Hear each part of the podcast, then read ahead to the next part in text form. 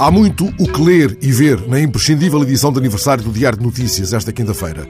Mas apesar desse tanto, demorai-vos mais do que um instante na imagem captada nos arredores de Mossul por Ahmed Jadallah, repórter fotográfico da Reuters.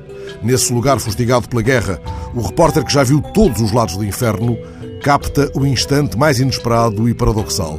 Em primeiro plano, na terra batida, banhada por uma luz intensa, uma galinha atravessa a rua, rodeada por seis pintainhos. Ao fundo, a imagem difusa de um carro de combate que avança sobre ela. A galinha e os pintainhos atravessam aparentemente sem alvoroço esta rua que o exército iraquiano e o Daesh terão entretanto disputado palmo a palmo.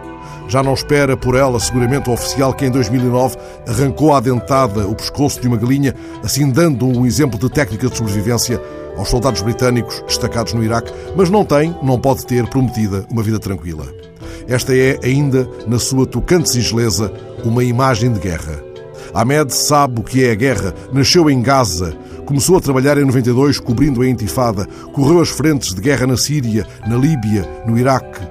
Foi gravemente ferido em 2003 quando ganhou o World Press Photo, mas ao seu olhar não escapam a mãe e filha que lutam lado a lado entre as mulheres peshmerga que combatem o Daesh, nem o rapaz que puxa pela rédea o seu cavalo e com o outro braço guia um rebanho, o seu rebanho, fugindo ao designado Estado Islâmico perto desta mesma cidade de Mossul. E em 2014 ele registou, para nosso espanto, as chegas de bois a que assistiu nos Emirados Árabes Unidos. Que título daria ele a esta imagem? Galinha de guerra? Não seria completamente desajustado. Acabo, aliás, de encontrar a imagem de um cartaz produzido em França durante a Primeira Guerra Mundial e nele posso ver uma galinha sentada sobre uma pilha de ovos e os dizeres Sou uma boa galinha de guerra. O cartaz, desenhado por um estudante de 16 anos, foi considerado o melhor no concurso lançado pelo governo francês, promovendo a conservação de alimentos em apoio ao esforço de guerra. Mas Ahmed poderia ter pensado em galinha dos ovos de ouro se lhe ocorresse que o Iraque teve, como foi designada pela imprensa brasileira, pelo menos uma guerra da galinha.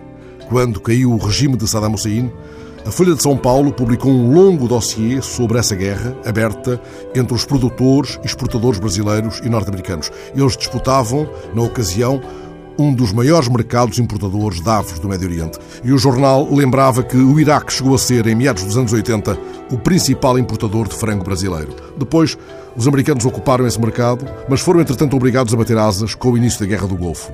Mais antiga é a letra de uma canção de Vinícius sobre galinha que vende confusão e compra briga e gosta muito de fofoca. Mas essa é a galinha de Angola, que garante a canção antiga de Vinícius, não anda ultimamente regulando da bola.